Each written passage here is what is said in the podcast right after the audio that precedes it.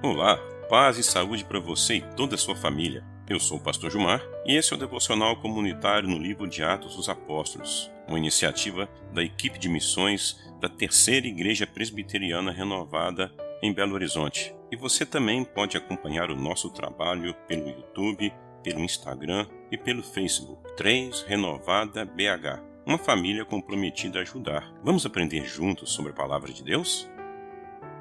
É interessante você saber que o livro de Atos dos Apóstolos foi escrito por Lucas, o mesmo autor do terceiro evangelho. E Lucas não foi um apóstolo e não conheceu Jesus.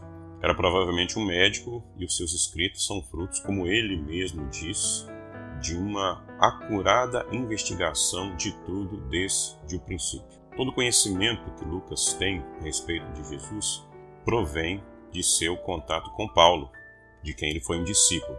Inicialmente, o livro de Atos dos Apóstolos e o terceiro Evangelho era uma única obra, elaborada em duas partes, e talvez pudéssemos dar o nome de História das Origens Cristãs. Mas enquanto o Evangelho coloca o seu foco em Jerusalém, que é o ponto de chegada de Cristo, onde ele viverá a paixão, a sua morte e ressurreição, o livro de Atos dos Apóstolos mostra como a mensagem de Cristo, chegada a Jerusalém, se difunde a partir de Jerusalém, do Pentecostes, a toda a terra, entre os gentios, chegando no centro do mundo de então, que era Roma. O livro inicia da seguinte forma: Fiz meu primeiro relato, ó Teófilo, a respeito de todas as coisas que Jesus fez e ensinou desde o princípio até o dia em que foi arrebatado ao céu. O livro é um discipulado que está preocupado principalmente com as pessoas que estão abraçando a fé cristã. Era fundamental que eles soubessem que Jesus havia dito para a igreja, como no versículo 8: Recebereis poder ao descer sobre vocês o Espírito Santo, e vocês serão minhas testemunhas em Jerusalém, em toda a Judéia e a Samaria e até os confins da terra. Essa era a missão, essa era a vocação da igreja e ela não estava fazendo isso sozinha, porque ela fora empoderada pelo Espírito Santo, o mesmo Espírito que havia permitido a Jesus realizar todo o seu ministério. E dessa forma, aquelas pessoas que agora estão entrando na igreja tinham consciência de que é no poder do Espírito que a igreja cumpre a sua missão, que a igreja cumpre a sua vocação. Livro de Atos dos Apóstolos, capítulo de número 1, do versículo 1 ao versículo 5. Em meu livro anterior, Teófilo, escrevi a respeito de tudo que Jesus começou a fazer e a ensinar, até o dia em que foi elevado aos céus, depois de ter dado instruções por meio do Espírito Santo aos apóstolos que havia escolhido. Depois do seu sofrimento, Jesus apresentou-se a eles e lhes deu muitas provas indiscutíveis de que estava vivo.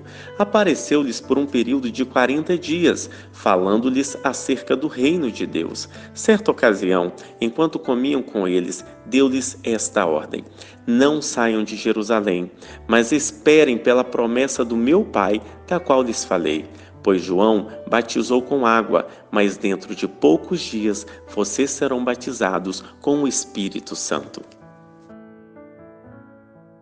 Então, meus queridos minhas queridas, esse livro é fruto de uma preocupação de Lucas com o discipulado de uma pessoa chamada Teófilo. Então ele começa relatando que há uma atenção especial à questão da história. Isso é, nós não caímos aqui de paraquedas. É importante você saber como foi que tudo começou. E Jesus não é uma mera abstração, não é uma mera ideia.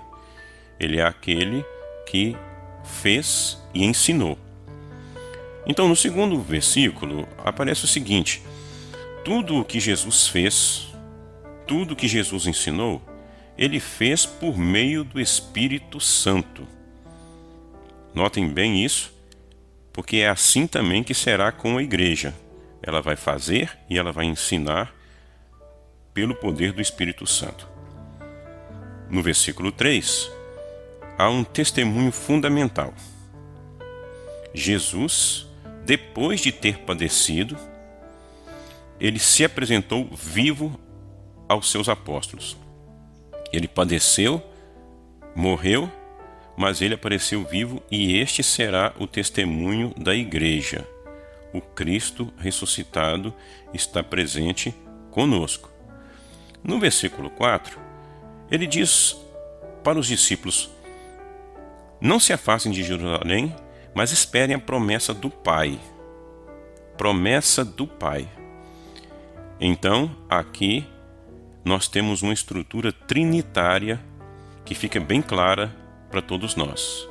Ele está falando da história de Jesus, de tudo que ele fez no poder do Espírito Santo e está agora apresentando que a promessa era a promessa do Pai. O fundamento de uma fé cristã é o fundamento de uma fé trinitária. O Deus que se revela em Cristo é o Deus Pai, Filho e Espírito Santo. E no versículo 5, ele diz: Olha, porque João batizou com água, mas vocês serão batizados com o Espírito Santo. Vocês receberão o mesmo Espírito que o Pai prometeu e o mesmo Espírito através do qual o Filho fez tudo o que ele fez e ensinou tudo o que ele ensinou. O discipulado de Teófilo consistia, primeiro, em compreender bem a história de Jesus, como Lucas vai fazer no Evangelho, e depois conhecer bem a história da igreja, tudo o que aconteceu ao longo dos primeiros anos da vida da igreja. Todos os seus, todas as suas dificuldades, todos os seus problemas, todas as suas complicações, até porque Teófilo deveria compreender que a igreja ela não é um conjunto de pessoas perfeitas. E na crise, nas dificuldades, no diálogo, no entendimento, é que essa igreja vai crescendo, que essa igreja vai cooperando, que essa igreja vai cumprindo a sua missão, fazendo e ensinando, e tudo isso no poder do Espírito Santo que os discípulos receberam e que está com a igreja, essa promessa do Pai, para que os discípulos fossem capacitados para cumprir a missão. Assim como Teófilo, todos nós precisamos estar convictos de quem realmente é Jesus, conhecer a sua história, porque ele não é uma imaginação da nossa mente, ele é uma realidade, ele é o presente de Deus, ele é a graça de Deus na história das pessoas. E, portanto, na nossa história nós podemos seguir, nós podemos vivenciar no dia a dia essa experiência com Cristo ressuscitado. E era isto que Lucas queria para Teófilo e é isso que nós, da Terceira Igreja Presbiteriana Renovada em Belo Horizonte, queremos para todos vocês que estão nos acompanhando, cheios do Espírito Santo no cumprimento da missão. Um forte abraço e até a próxima. Deus abençoe você e Deus abençoe a toda a sua família.